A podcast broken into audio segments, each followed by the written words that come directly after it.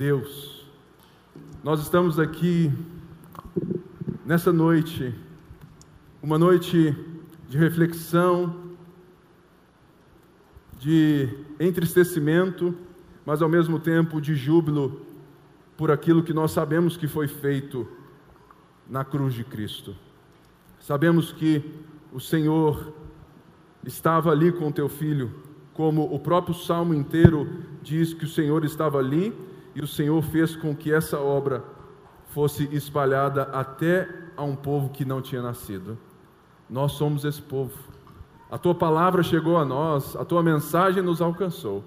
Por isso, nessa noite, nós queremos devotar ao Senhor em resposta a tua ação, a tua intervenção na história. Jesus, tu és o nosso Rei. O Senhor reina não apenas nas nossas vidas como indivíduos, mas o Senhor reina sobre nós como comunidade. Que seja uma noite de transformação. Tome, Senhor, cada um dos nossos filhos, aqueles que estão, Deus, recebendo outro ensinamento igual a esse lá em cima. E hoje nós temos o privilégio de termos os nossos filhos a partir de sete anos junto conosco na congregação que a nossa reverência, que o nosso temor possa ser uma resposta ao Senhor nessa mensagem dessa noite. Nós queremos conhecer mais a cruz de Cristo, a tua obra e também saberemos mais no domingo do poder da sua ressurreição. É o que nós te pedimos. Entregamos as nossas vidas, as nossas famílias, aqueles que estão longe de casa, viajando, que a graça do Senhor alcance cada irmão da ponte e de cada igreja, cada cristão dessa cidade. Mas que nós que estamos aqui reunidos para responder a tua palavra, que haja em nós essa resposta de adoração. É o que te pedimos, em nome de Jesus. Amém. Eram nove horas da manhã quando o crucificaram. E assim estava escrito na acusação contra ele: o rei dos judeus.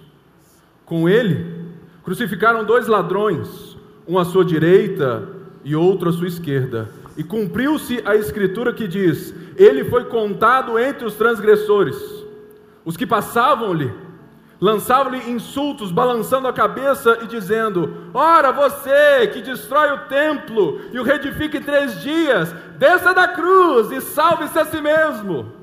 Da mesma forma, os chefes dos sacerdotes e os mestres da lei zombavam dele entre si, dizendo: Salvou os outros, mas não é capaz de salvar a si mesmo.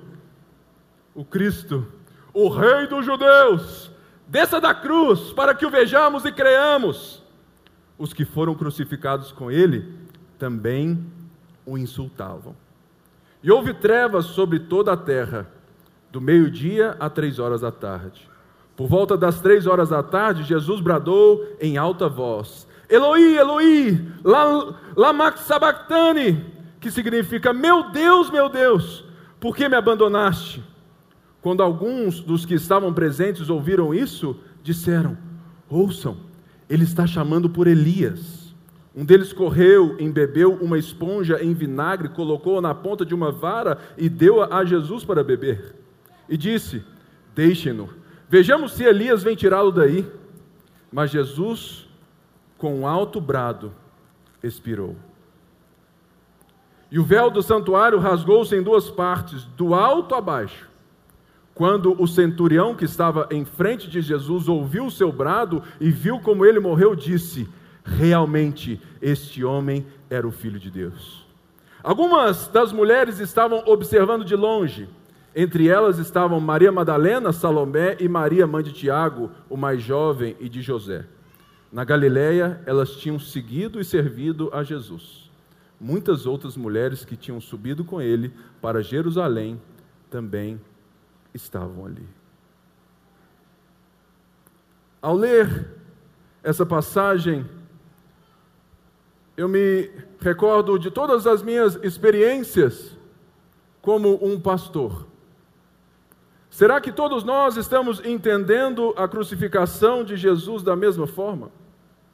Nessa semana, eu vivi duas experiências muito características da confusão que nós estamos aqui hoje para refletir e tirá-la. Fui a um velório de uma irmã muito querida, aonde a sua filha, a neta e vários irmãos e irmãs ali sepultavam uma mulher de Deus. Mas uma coisa me chamou a atenção na confusão que muitos de nós temos do Evangelho ou do significado da morte de Jesus ou daquilo que ele representa ou aplica-se a nós.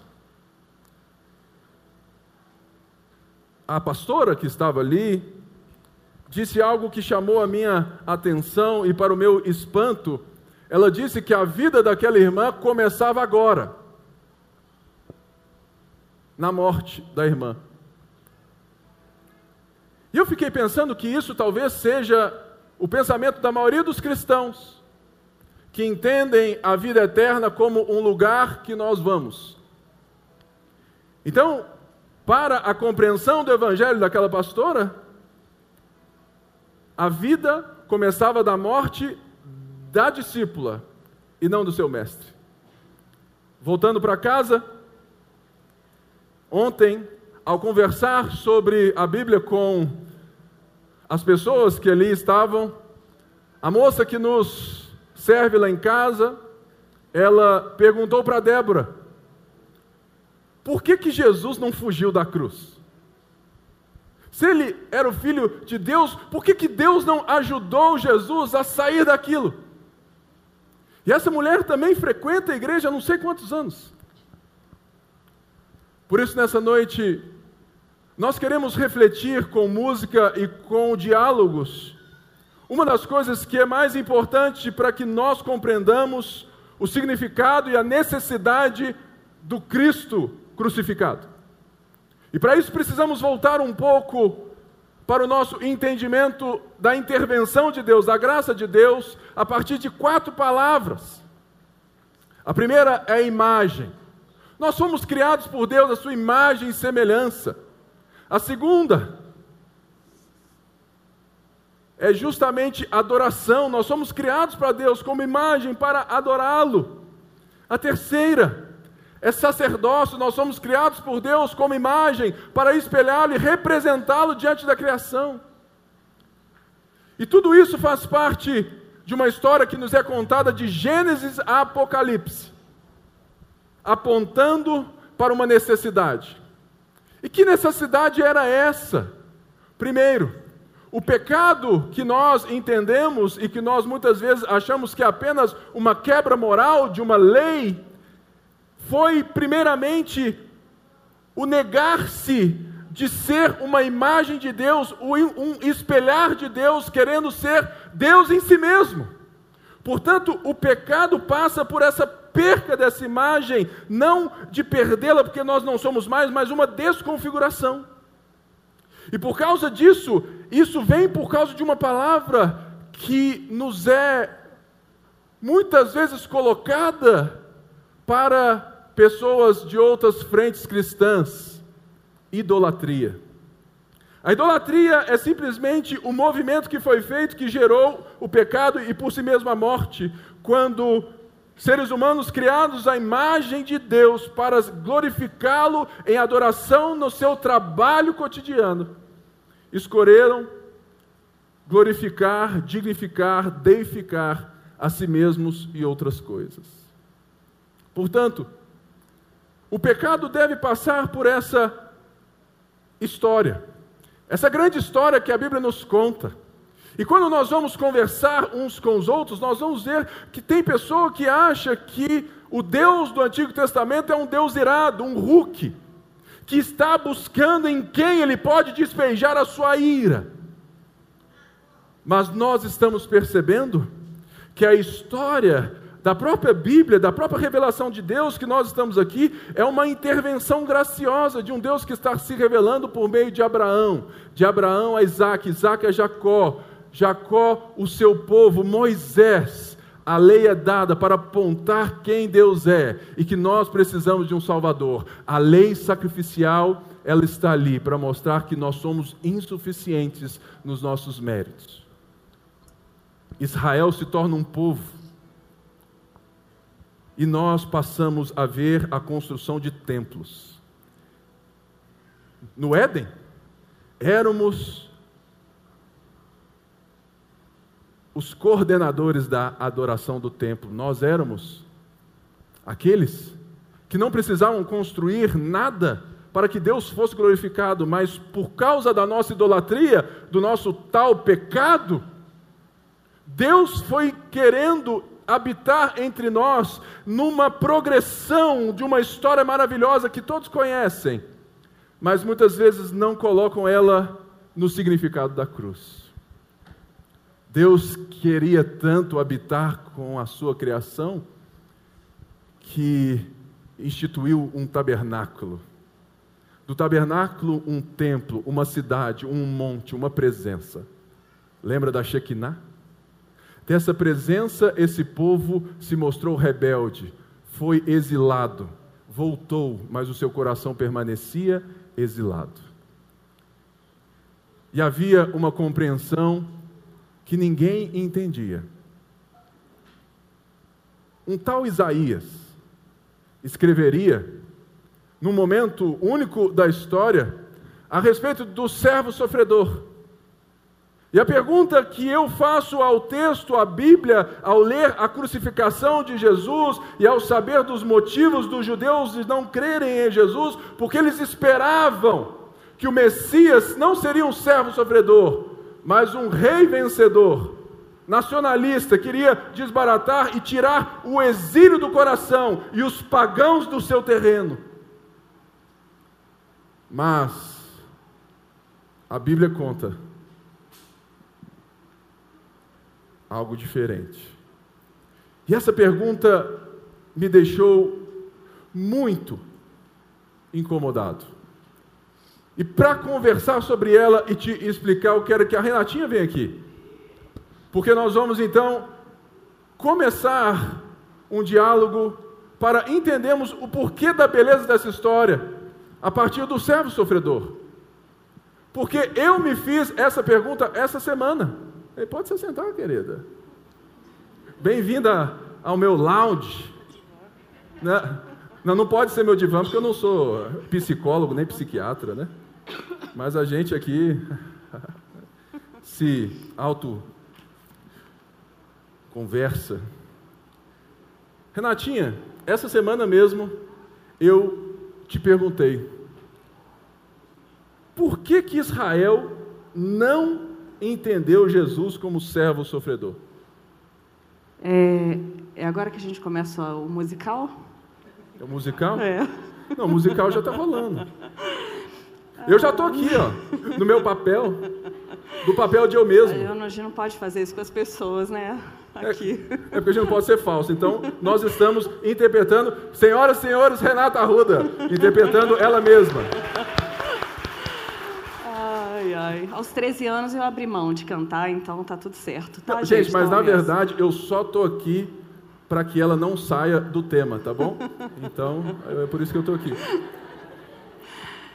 É o servo sofredor.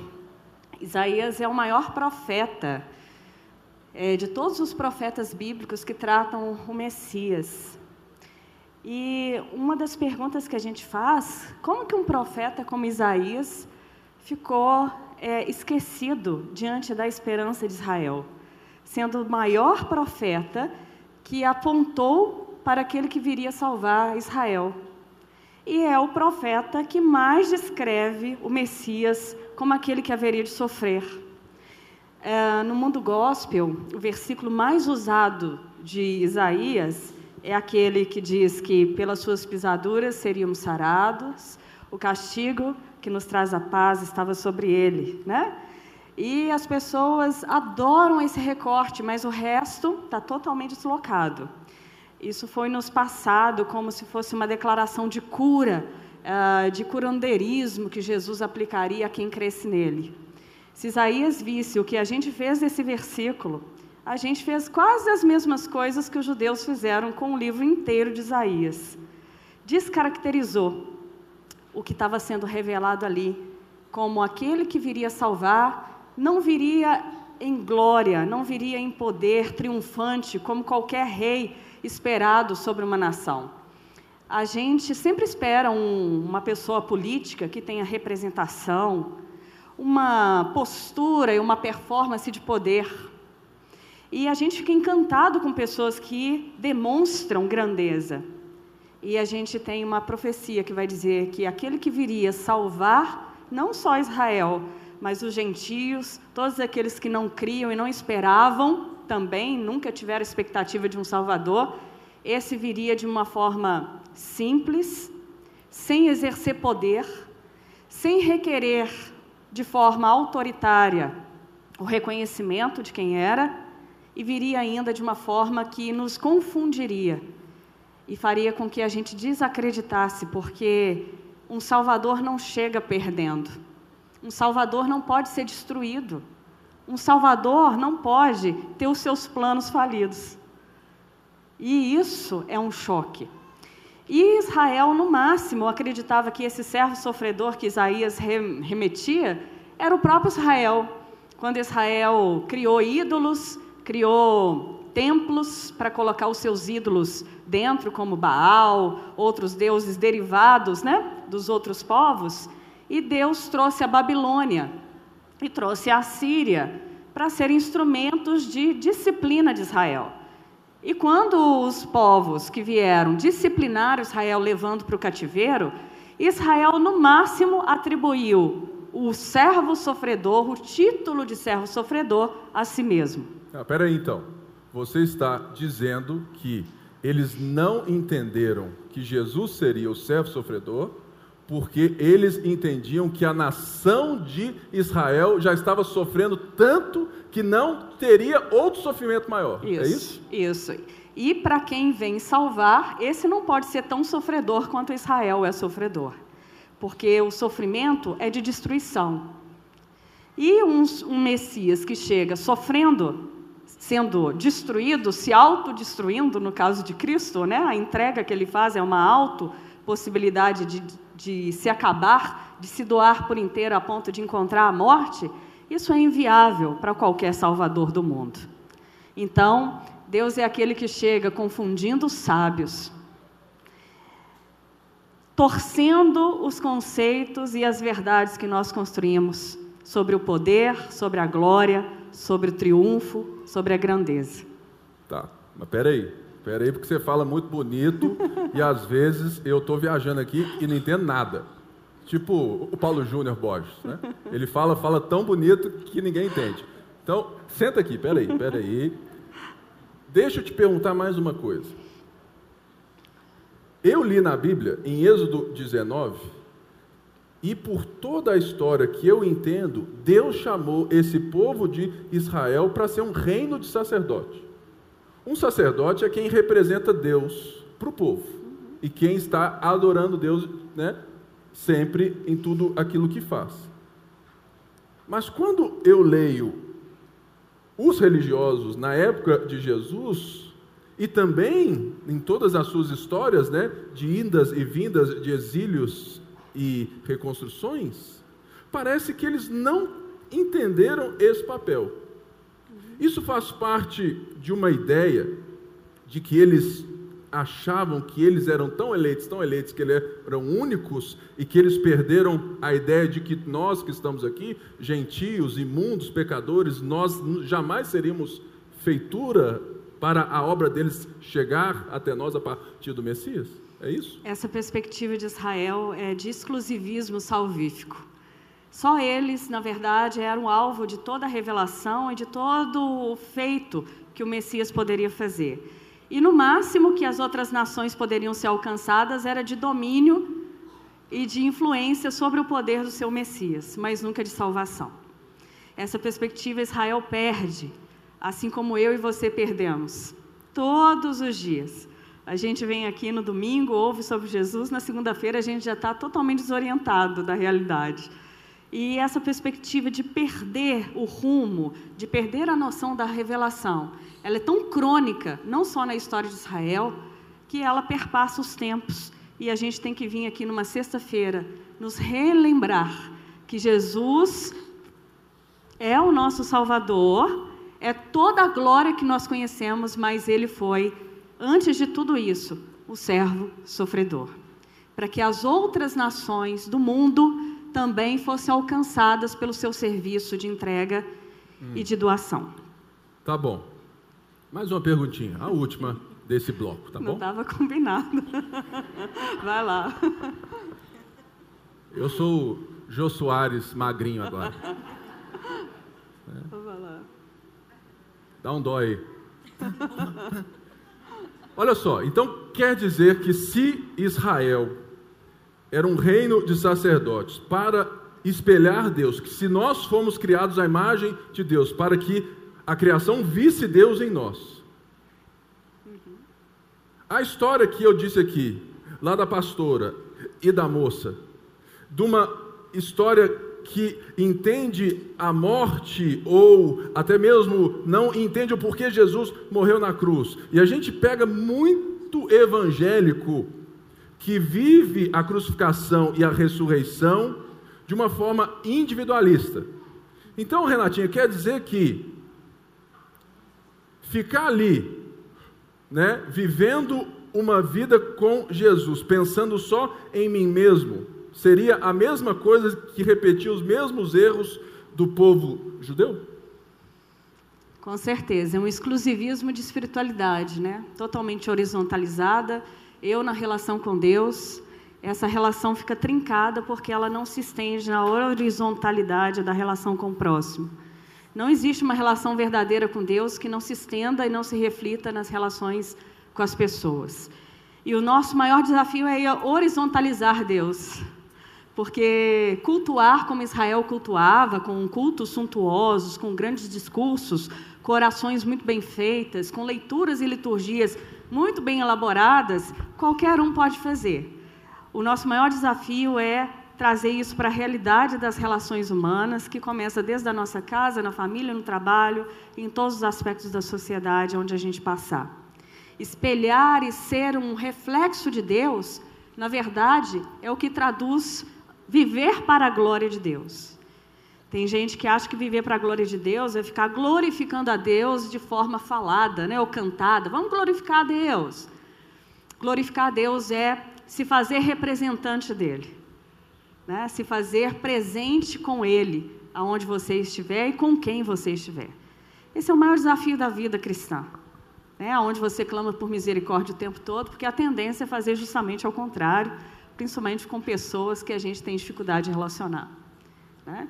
Então, Israel tinha o sacerdócio, o serviço para com os diferentes dele, para os, com os inimigos deles, a qual Deus olhou e também quis estender a sua salvação para além das fronteiras do seu próprio povo.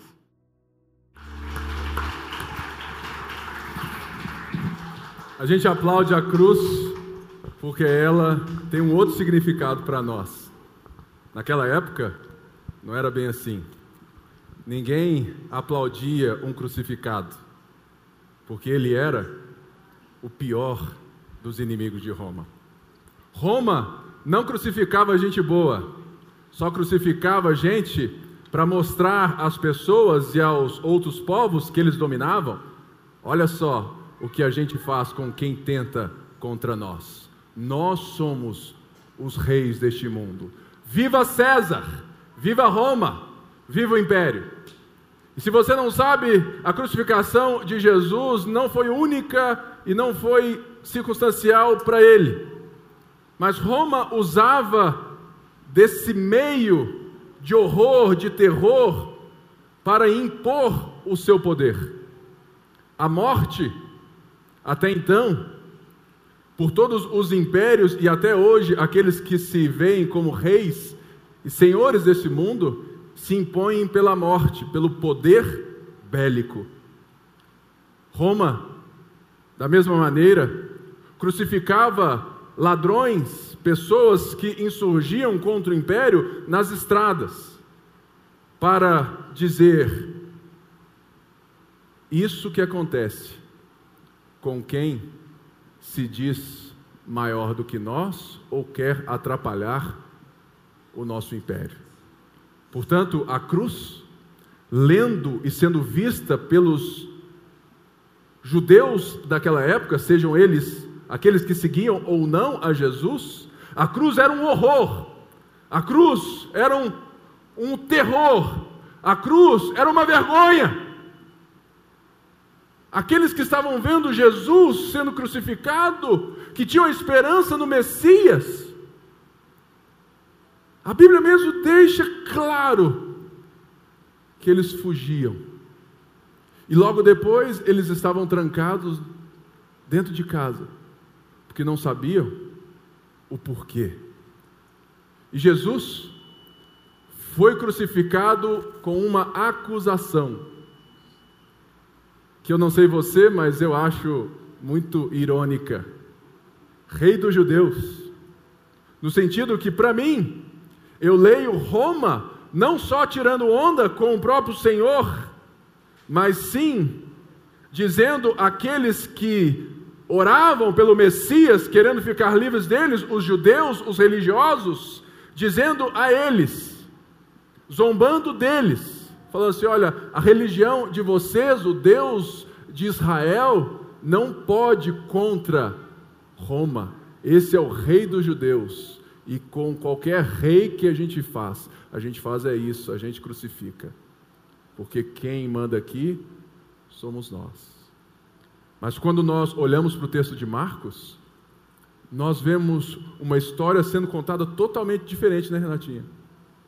E uma das frases nos deixa pensativos.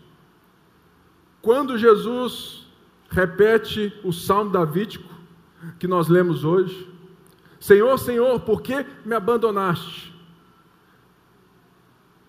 Eu fico em dúvida, sério mesmo. Como que é essa história? Deus abandonou Jesus mesmo? Foi essa história de um Deus raivoso que estava ali precisando descarregar sua ira em alguém, como um raio, um super-herói, e jogou sobre o seu próprio filho, no, sim, no ato de graça, mas foi esse movimento apenas, e Jesus ficou sozinho, abandonado? Muitas vezes, ao ler hoje na nossa história, eu fico muito em dúvida, Renatinha, porque a Bíblia diz que o Cordeiro foi crucificado antes da fundação do mundo. Me explica isso aí.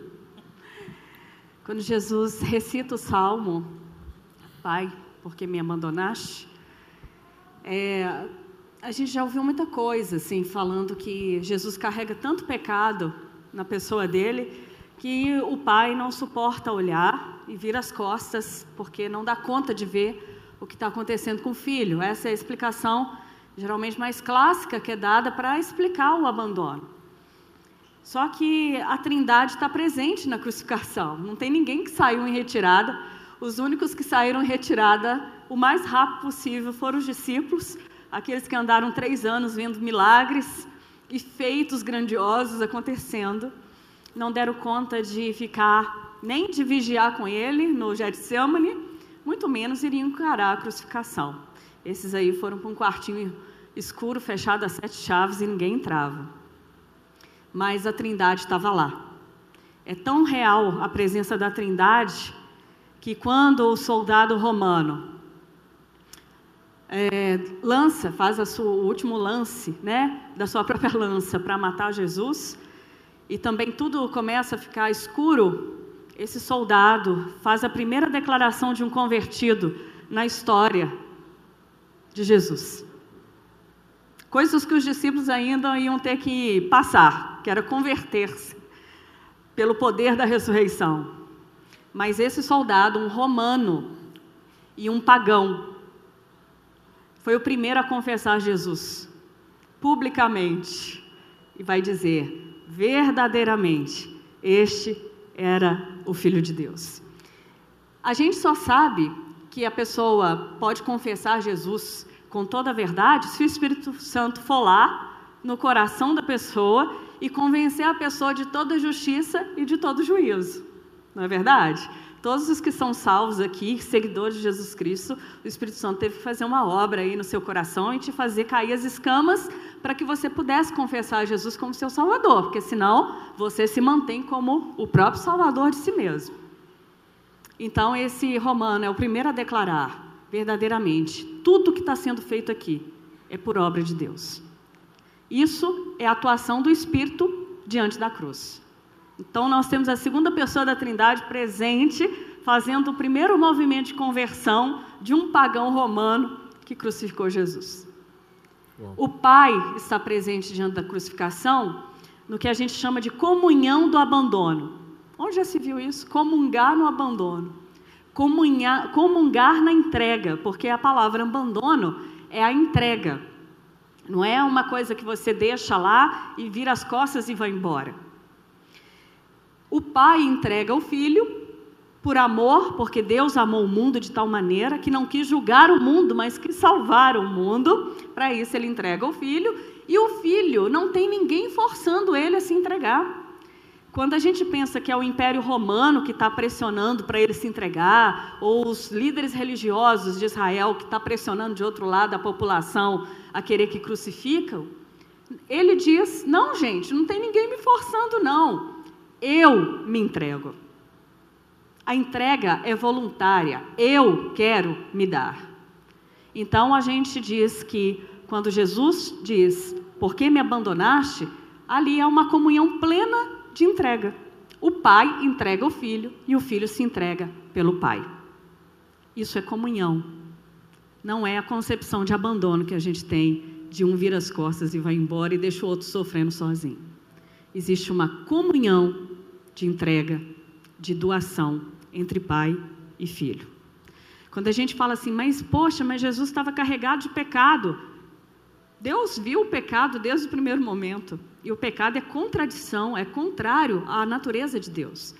E Deus o suportou com seu perdão e graça para que não destruísse o universo, nem o nosso planeta, nem a nossa vida. Deus sustenta o mundo desde o primeiro ato pecaminoso de Adão e Eva com o seu perdão. Não era o filho diante da cruz carregando sobre si toda a culpa do mundo, que o pai não ia dar conta de olhar ou de estar presente diante dele porque ele não suporta o pecado. Então Deus não foi surpreendido e Jesus também não foi pego em hora alguma de surpresa. É uma comunhão de abandono entre pai e filho em prol da salvação dos seres humanos. O que eu acho mais bonito ao ler Mateus, Marcos, Lucas e João é de ver Jesus sendo tão gracioso e o povo achando que, que eles estão fazendo com Jesus um monte de coisa. E, e o texto deixa bem claro isso que você disse, que Jesus estava o tempo todo se entregando. Uhum. Ele estava se deixando levar, né? Ele estava né, fazendo esse movimento enquanto os religiosos e todos os outros estavam achando que eles estavam exercendo juízo. Sim. E é por causa disso que eu, então, a gente pode entender que a vida, a nova vida, ela se inicia então nessa entrega de Jesus, na morte de Jesus. Sim. Esse é um problema é, de dividir a vida entre a espera da glória do céu e deixar com que a vida presente perca o seu sentido. É justamente o contrário. Jesus morreu para que a vida no presente, no agora, tenha seu sentido, porque está tudo seguro na eternidade. O lá o ou que ainda não é, não é da nossa conta. Se eu for poder dizer assim, né? Não é da nossa conta no sentido de preocupações diárias sobre o que há de acontecer no final da história, se o mundo está acabando, se o, a besta está surgindo. Eu vejo que tem muitos cristãos vivendo uma, um presente muito tenso, sem esperança sem alegria, sem celebração, sem vida. A vida é bela, né? A vida é bela. E Essa a vida é bonita, né? A minha sogra ficou o tempo todo falando, irmãos, a vida é bela.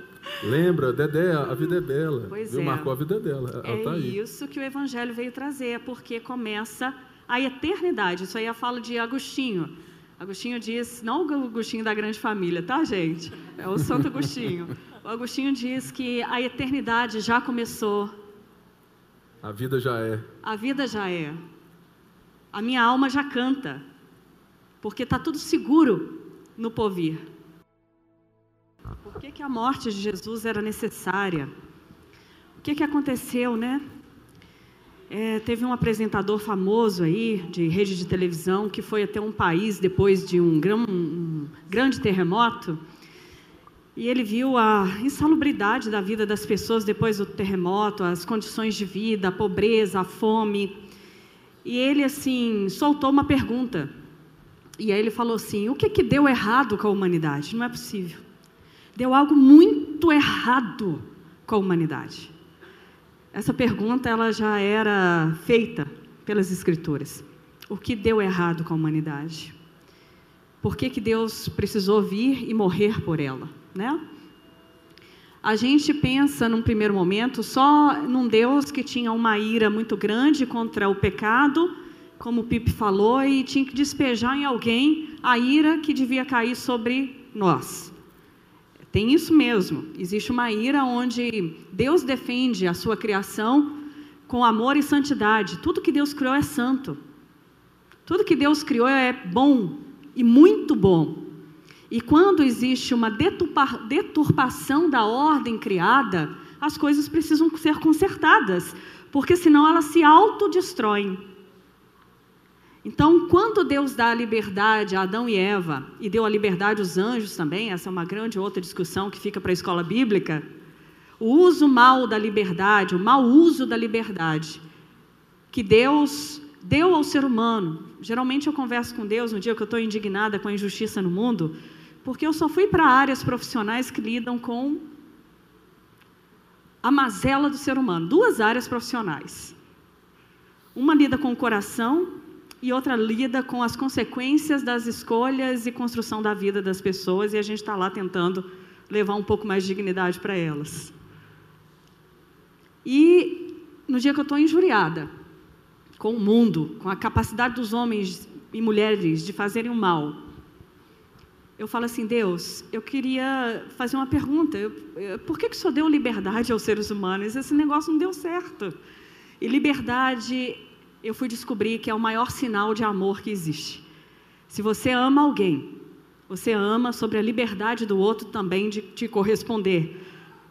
Eu brincava com os meninos lá no CTM e falava assim: se eu descobrisse que fizeram uma macumba para o Bruno me amar, eu ia ficar muito triste. No interior tinha isso, né? Minha mãe falava assim: Fulano amarrado a ciclano porque fizeram um trabalho para ela e ela acabou casando sem gostar da pessoa, foi iludida porque fizeram uma amarração. Eu ficava desesperada com isso. E aí eu falava, poxa, se eu descobrisse que alguém foi amarrado a mim por causa de um trabalho, é muito triste. Porque a beleza do amor é justamente lidar com o risco que o outro tem em sua liberdade de te corresponder, de te escolher também. E Deus decidiu correr esse risco por amor, desde o início ao dar liberdade aos seres humanos para que correspondessem em obediência ao Criador. É uma liberdade que foi feita muito bem direcionada para que a vida fosse possível, porque se ela fosse usada para um outro lado, a morte entraria no mundo. Depois a gente tem perguntas sobre isso, isso fica para a escola bíblica. Mas, quando a gente pergunta por que Deus veio e teve que morrer, houve uma degradação tão grande na imagem humana que tal o Código Penal brasileiro, o nosso é bem grande, né? Tem pessoal do direito aqui, aquele calhamaço. Aquilo tudo é o que você e eu somos capazes de fazer. A gente sempre pensa que é o outro que é capaz de fazer. Não, a lei, ela existe na sociedade para dizer, olha, se você fizer, existem consequências para os seus atos. E o calhamaço do Código Penal está denunciando as nossas condições de estrutura humana perversa, caída, desorientada. A nossa imagem se deteriorou. E o grande trabalho de Deus na nossa vida, desde o início da história humana, é recuperar de volta a imagem que Ele criou. A gente chama isso de ser recuperar o seu ser, quem você é. E o Evangelho é a boa notícia de que chegou um Deus para dizer pessoalmente quem ele diz que você é, mas a partir dele mesmo. Não existe outra referência para você descobrir quem você é. Qualquer outra referência de buscar sentido e ser na vida vai te deteriorar. Ou te leva para um vício, ou te leva para uma desorientação existencial. As coisas criadas não são referências para que a gente se torne quem a gente foi criado para ser. Você pode buscar isso em várias coisas, no trabalho, na família, nas drogas, no vício, seja qualquer for. É uma busca de sentido. Hoje mesmo eu vi um cara que é a personificação do poder atual, que é o Elon Musk, né? que está trabalhando aí, conquista para povoar Marte. E o sonho dele é povoar Marte, e eu falei, poxa, a obstinação desse cara é tão grande, a vida dele está toda dedicada a esse sentido, que ele possivelmente vai ser o grande homem que vai startar as viagens tripuladas de civis no espaço daqui a alguns anos. Ele é a personificação do cara poderoso atual. Tem muito dinheiro e tem sonhos grandes. Mas ao olhar a vida pessoal, meu Deus. E eu orei por ele hoje, porque eu queria que ele encontrasse sentido, para além das capacidades e grandezas que ele tem intelectualmente de fazer. Porque mesmo que ele dedique todo o seu amor toda a sua vida a algo tão grande, no final a pergunta é: quem é o Elon Musk? Essa é a pergunta que Deus nos faz. Quem é você? E a gente descobre que a gente só passa a ser alguém de verdade a partir da obra salvífica de Jesus Cristo. Não existe outro ponto de referência. Foi por isso que Deus se entregou por nós para nos fazer ser de novo. E que, sendo alguém que Ele criou para ser, a gente possa fazer qualquer coisa muito bem feita. No possível, o melhor que a gente possa fazer. Mas tudo que a gente fizer não é feito para que a gente se torne, para a gente ser, porque a gente já é. A gente é a partir de outro ponto de referência. E por isso eu posso fazer qualquer coisa bem feita, porque eu tento expressar ao máximo no produzir, no fazer no mundo, o encontro que Deus teve comigo, recuperando a minha imagem, a minha dignidade como ser humano. Sem isso, gente, se não tiver esse amor comunicado na imagem, a qual Deus se entrega por nós, nada seremos. É o que Coríntios diz. Ainda que eu entregue o meu corpo para ser queimado, se não tiver amor, nada serei. Não é nada farei, é nada serei. Porque Deus se entregou e morreu por nós, porque Ele nos amou tão profundamente que, em vez de estalar os dedos e desfazer da existência humana, ele preferiu nos recuperar como seres humanos. Que empreendimento trabalhoso e penoso a qual ele decidiu entrar. Por isso que eu glorifico a ele todos os dias pelo grande trabalho, não só na minha vida, que é uma obra gigantesca, e na vida de toda a humanidade, do chinês que está acordando agora, lá de manhã e trabalhando, porque a vida lá do outro lado já começou. Deus quer nos recuperar a imagem perdida e deteriorada que o pecado desfez em nós. E o que é o pecado? É o que o Pipe tem dito. Pecado é viver a partir de si mesmo, fazer todas as coisas a partir de si mesmo, sem reconhecer que todas as possibilidades da vida e da existência, da respiração, do ar que você respira, foi dada porque Deus está te sustentando para isso ser possível. E aí você chega ao final do dia e diz: Eu consegui. Eu me basto. Eu vivo. Eu sou. Por isso que essa palavra eu sou no, dentro da tradição de Israel, na linguagem, ela não pode ser dita pelo ser humano. Não existe essa conjugação, eu sou, dentro do verbo que é atribuído somente a Deus para ser. Porque todas as coisas existem, subsistem, respiram, andam, porque Ele, primeiramente, é. Somos o que somos a partir do seu ser. Por isso que ele se entregou por nós. Não só para pagar uma dívida que o ser humano entrou com ele, uma negociação né, de dívida. Não é só isso. É uma recuperação da humanidade, da sua desumanidade, se tornar humanidade de verdade até o último suspiro da sua vida. Que a morte de Jesus tenha sido válida para te recuperar um ser humano bonito de se ver. Porque quando a gente acha um ser humano por aí, gente, de verdade, o negócio bonito. Que a gente fala assim, gente, achei gente. Às vezes eu sinto muito falta de seres humanos, porque eu mesmo não consigo me reconhecer. Quando eu acho um, é inspirador. É por isso. Pipe, você pode falar um pouco da vocação humana a partir disso, né? O que Deus recupera na gente é para além de ser. É, o que eu acho bonito nisso, é sendo bem breve, é que a morte de Jesus não é para te levar para o céu. E eu acho que a maioria aqui sempre ouviu isso. Que você precisa de Jesus para ir para o céu. Primeiro que a Bíblia diz que esse céu que você crê, ele não é o céu que a Bíblia diz que é o céu. O céu, o tempo todo, é a habitação de Deus. E a Bíblia está o tempo todo dizendo que Deus quer habitar conosco. É por isso que Jesus mesmo ora: seja feita a sua vontade aqui na terra como é no céu. E Jesus é esse templo que antes tinha o tabernáculo, o templo, né, e tudo mais, e agora Jesus, na sua morte, ele restaura ou ele faz um novo êxodo.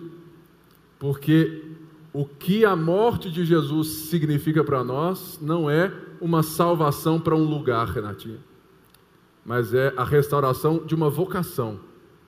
Então você, irmão, você, minha irmã, você agora passa a trabalhar na sua vida, a enxergar a sua vida com um outro valor.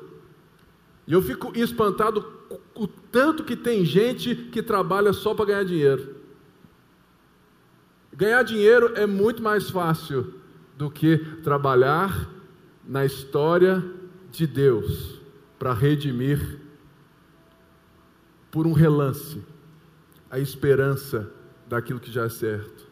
Então, você, advogado, você pode trabalhar diferente agora, porque a morte de Jesus restaura a sua imagem. Você, mãe, você não apenas cria o seu filho para o mundo, você cria o seu filho para a história da redenção. Você, pastor, você não prega e faz apelo para as pessoas terem a sua alma salva no céu após a morte, mas você prega, ensina elas, discipula no púlpito, nas casas, nos cursos, em todo lugar, para que elas sejam um pouquinho mais humanas na vida que se chama agora. É por isso que é tão importante para nós. Entendemos que a morte de Jesus, ela é o início da vida, ou o retorno da verdadeira vida. E que a gente não pode colocar a morte de Jesus como uma troca moral que Jesus pagou um preço de uma moral que eu e você não conseguimos, e por causa disso, nós vamos um dia viver com Jesus no céu. Não. Esse tal Elon Musk, ele é fruto também né, de uma outra guinada, de um cara que é sensacional, que é o líder daqui do Léo Martins do Grito, né? Que é o Edu Lira. O Edu Lira, ele é um cara que está imbuído em sonhar tão alto, mas tão alto, que ele diz: enquanto Elon Musk trabalha para colocar gente em Marte, o Edu Lira está correndo atrás para que, antes de Marte ser colonizada, as favelas acabem no Brasil. Isso é uma vocação redimida. Não sei se você se lembra das palavras que eu disse no começo. Imagem, adoração, templo. Todas essas coisas foram restauradas, foram feitas a partir da obra de Jesus Cristo. A imagem que foi desconfigurada, ela em Jesus nos garante aquilo que o povo judeu tanto ansiava: libertação. Libertação não apenas de um império ou de reinos pagãos, mas libertação de um coração egoísta. Porque a cruz vem, segundo os próprios discípulos dizem, para o perdão de pecados, segundo as Escrituras. Portanto, é importante entender que de Gênesis a Apocalipse, a história está sendo contada e a gente não pode compreender a cruz fora desse enredo. É por isso que é tão importante que a Rude Cruz, que era tão violenta e tão horrorosa, agora para nós é tão bela. Porque os atrativos da cruz, agora que somos iluminados pelo Espírito, por causa da ressurreição, nos trazem libertação, restauração redenção e uma, e uma identidade da nossa vocação restaurada. Essa sexta-feira, ela precisa acompanhar em cada um de nós a verdade que a cruz significa. Mas eu queria, antes da nossa ceia, que contrapor essa verdade que nós estamos lembrando a vocês, que nós, nós verdadeiramente cremos na ponte. Há uma realidade de igrejas né, e de uma massa evangélica que trabalha com a cruz de Cristo e trabalha com Deus de uma forma de consumo, porque não conhece ou não quer saber de um amor que não olha para si. E uma das coisas mais lindas que a igreja deve entender é que nós não estamos aqui porque somos perfeitos. Muitas pessoas já foram embora da ponte porque achavam em nós perfeição, enquanto nelas também não havia. A cruz, o início da vida, é o início de uma reconstrução. E todos nós estamos então nos né, vendo Deus nos reconstruir. E é por isso que a ceia fecha é, a sexta-feira. Mas antes, vamos lembrar e vamos contrapor a ideia desse Jesus que nós estamos apresentando do Jesus milagreiro. Renatinha, eu atendo muita gente e uma das coisas que eu mais não sei responder é quando eu percebo que elas colocam nas minhas palavras a necessidade de uma resposta, de uma solução para elas. E eu vejo que isso está totalmente imbuído, né, embebido na nossa compreensão de um Deus que faz para nós. E quando eu vejo você aqui apresentando uma restauração da vocação, não faz sentido para mim. Como que tem tanta gente atrás de milagre, de dinheiro, né, que pede tudo para Deus, mas não consegue enxergar esse essa restauração? Talvez esse seja o maior pedido de libertação que a gente ainda tem que fazer. Eu não sei vocês, como discípulas e discípulos de Jesus, é, a mensagem do Evangelho ela é maior do que a gente. Então, quando a gente está aqui na frente, a gente vai falar sobre o nível alto que ela é. Que Deus quer nos transformar, que Deus vai nos alinhar com os seus propósitos, com a sua vontade. A gente sai às vezes daqui falando assim: olha, não é para mim. Não vai dar dessa vez, porque é muito alto. O padrão do reino de Deus é quase inatingível. Esse trem de dar outra face, de andar segunda milha, né, de perdoar, dar o braço a torcer, isso não está na minha disposição natural. Você é um grande candidato a ser discípulo e discípulo de Jesus a partir dessa não capacidade. São é para isso que o Evangelho veio, é para esse tipo de gente que o Evangelho vem. Porque, eu não sei vocês, eu vou a trancos e barrancos, e às vezes eu escoro no barranco e desço dez passos, mil passos atrás de toda a caminhada que eu achava que estava indo bem. E às vezes eu não sei se Deus, ao cuidar de mim, me deixa ir com o barranco para trás, escorada e dizendo: Olha, lembre de uma premissa: sem mim nada podeis fazer. Nem me obedecer você consegue sem mim.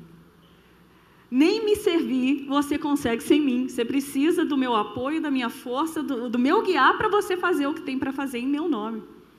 E quantas vezes eu me esqueço, né? Então, como um bom discípulo, discípulo de Jesus, aqueles que vão a trancos e barrancos, né? Nas suas imperfeições, debilidades, mazelas da vida. E a gente vai pensando, né? Que quando nos ensina um evangelho de consumo, do fast food, é, que vai em três minutos sua vida está transformada, isso é a maior falácia e distorção que, que podiam fazer do evangelho para nós.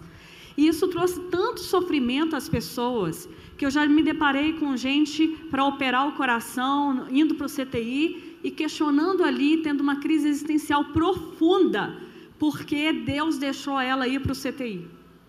Porque ela comprou um seguro de vida na relação com Deus. Ela comprou um seguro saúde.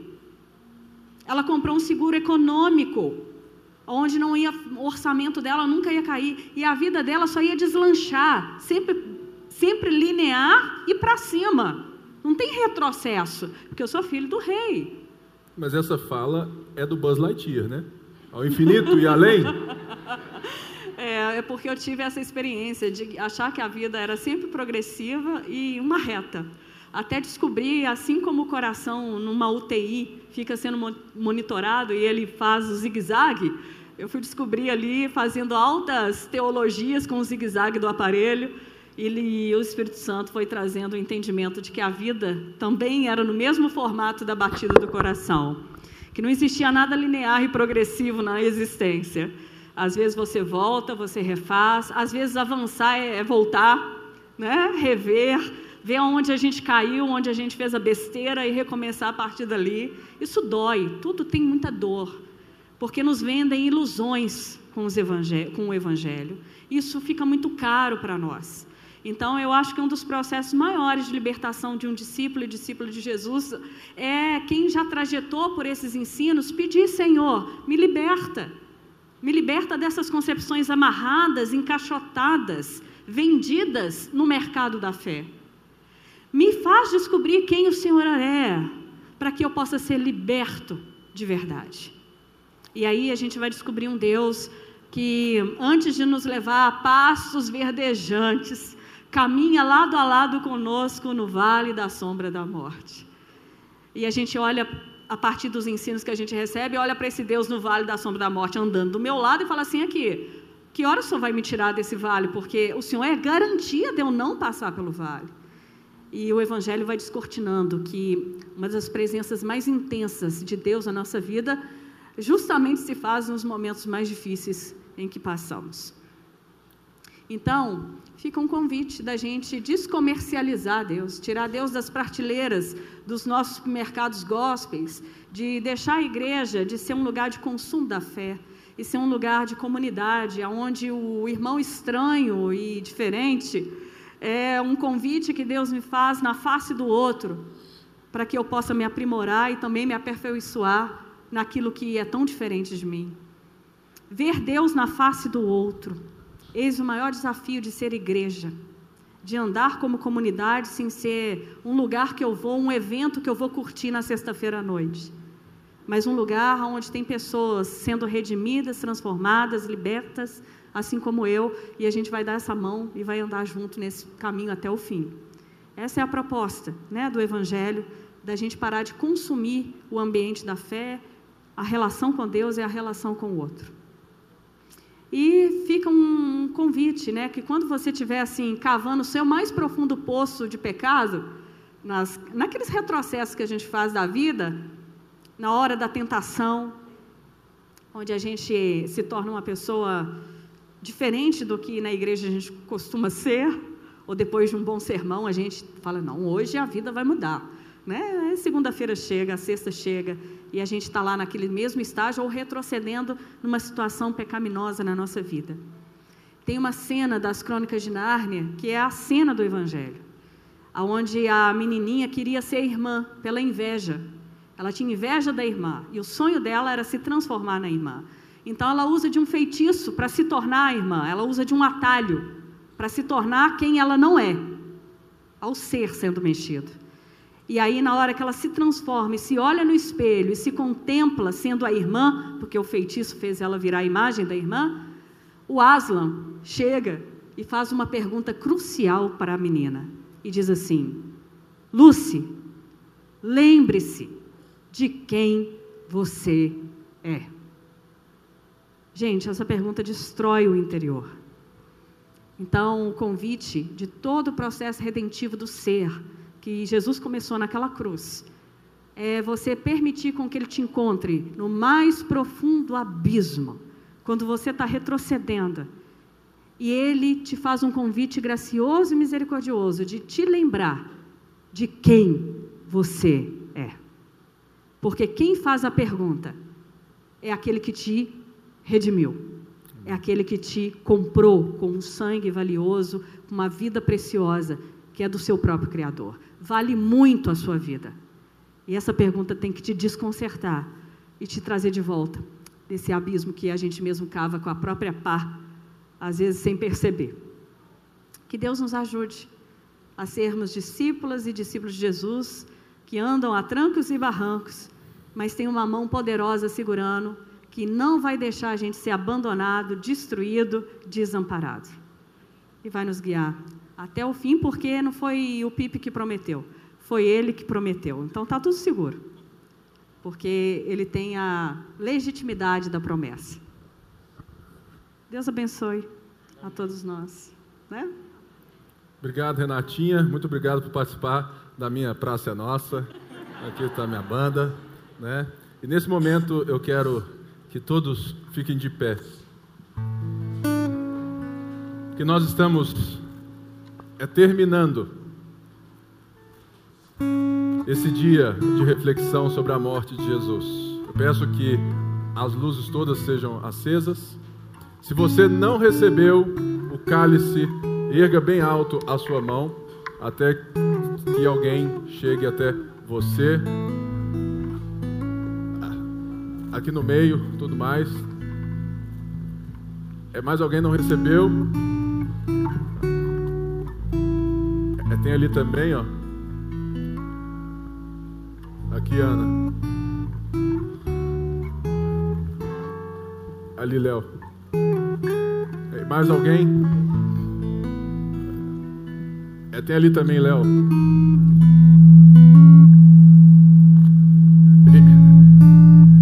Eu já vi muita gente não cear. Muita gente na igreja que falou assim: não, hoje eu não vou cear por causa de algo que fala assim: não, eu não sou digno de Jesus. E um dos maiores erros do cristão é negar que Jesus o trouxe à mesa, não é você que se coloca nela.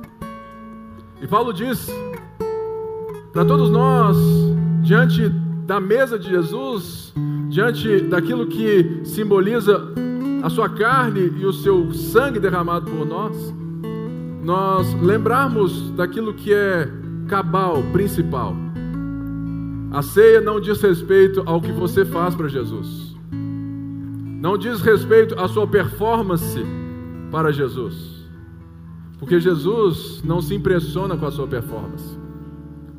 Ele restaurou a sua vocação para, para que você volte a entender que a sua vida é uma adoração, é uma resposta, que você é espelho. Nessa parte da música até vale, né? Você é espelho que reflete a imagem do Senhor. Aí para por aqui. Por quê?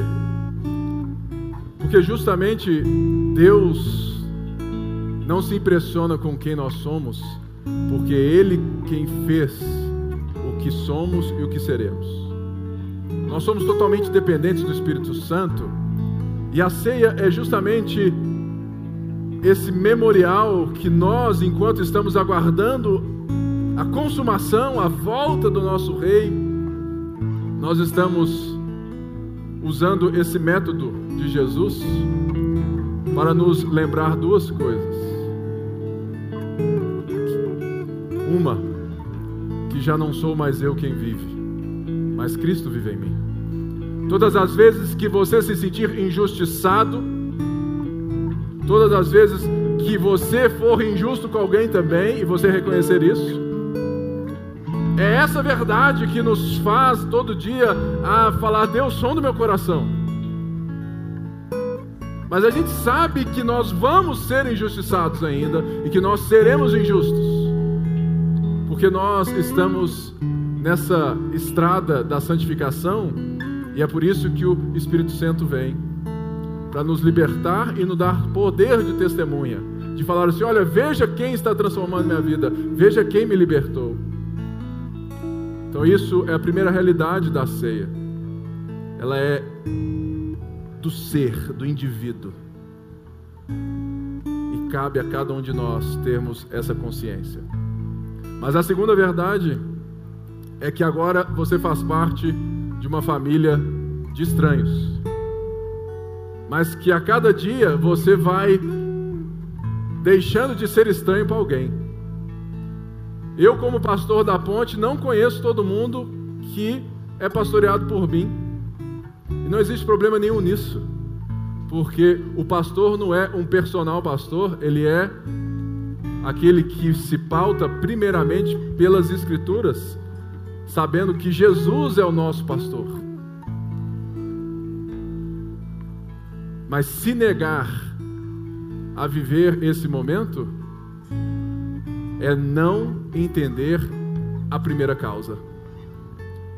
Se você está aqui hoje, mas você tem tido dificuldade em ser parte de uma comunidade local evangélica ou de Jesus, porque a gente não sabe mais se uma coisa é igual a outra, é justamente você se deixar viver na estranheza das outras pessoas e se colocar em situações de vulnerabilidade para que você receba de Jesus coisas que você nem conhece que elas têm.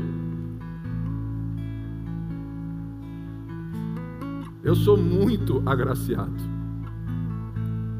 Eu estou há mais de sete anos buscando um mentor para mim, um homem mais velho que eu possa recorrer. Desde que eu perdi pouco do contato com o meu pastor de infância, Sandro Gonzalez, eu nunca mais tive um mentor mais velho que sentasse comigo. Mas todo dia eu lembro que eu não preciso de um mentor mais velho, porque eu tenho a igreja de Jesus que cuida de mim. Como pastor, eu tenho o Bruno Guedes, eu tenho a Débora, a Ana, minha mãe, eu tenho né, vocês, eu tenho o conselho da igreja, pessoas estranhas que entraram na minha vida do nada e que agora fazem parte da minha família. A ceia nunca pode ser tomada no automático. E nesse dia a gente não pode perder a chance de lembrar por isso. Por isso, eu quero que por 30 segundos você feche os seus olhos e deixe que o Espírito Santo fale com você, sonde você. Porque não é para você não tomar a ceia, é para você estar decidido que você só consegue viver estando na mesa de Jesus e você será restaurado e você irá consertar o que você está incomodado em Deus para fazer.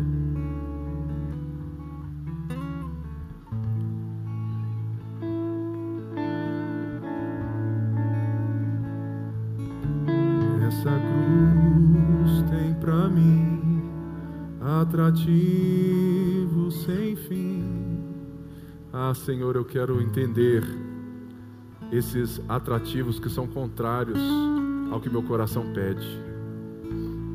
Os atrativos da reconciliação, do compartilhar, do dar e do receber, de poder ser vulnerável, porque o Senhor cuida de mim na alegria e na tristeza. Que ainda que eu ande pelo vale da sombra da morte, tu estás comigo. A tua vara e o teu cajado nos consolam. Senhor, ainda que eu possa gritar nas circunstâncias, porque o Senhor me abandonou. Eu posso ouvir até mesmo no seu silêncio uma oportunidade de uma transformação aonde o Senhor fala até no silêncio. Até numa aparente ausência. Que a gente possa nessa noite tomar a sua morte, o perdão dos pecados, a libertação, como o norte da nossa vida e que a gente exploda em alegria, porque a gente agora pode dizer, como Paulo escreveu aos Gálatas: Já não sou mais eu quem vivo, mas Cristo vive em mim, e a vida que agora eu vivo vivo pela fé, pela confiança no Filho de Deus que me amou e se entregou por mim. Essa é a nossa prece nessa noite. A oração que fazemos como comunidade. Não porque temos naturalidade entre nós, mas porque o Senhor nos juntou a partir da tua cruz. Por isso, nessa hora, vamos ceiar. Vira aí o seu copo, tira o pão assim, tal, porque ele não cai. e lembrando aqui que amanhã você que é pai de adolescente ou você é adolescente, nós vamos ter esses mesmos momentos da forma deles, do jeito deles, às 5 horas da tarde aqui no nosso auditório. Então, seja um, um pai zeloso, traga o seu filho para que ele possa ter uma família de fé da idade dele.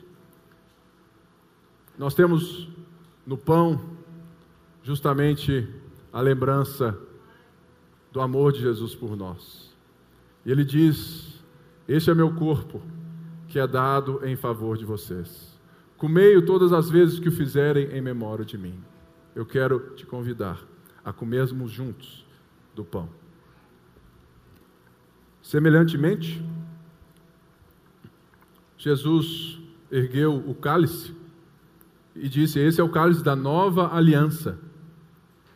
É engraçado, por que, que Jesus escolheu a Páscoa para fazer isso? Para justamente dizer que um novo êxodo está acontecendo. A esperança chegou. E ele diz: a nova aliança está sendo estabelecida. E vocês estão nela. Portanto, todas as vezes que vocês comerem e beberem em memória de mim, tomem do cálice até que eu venha. Beba do cálice.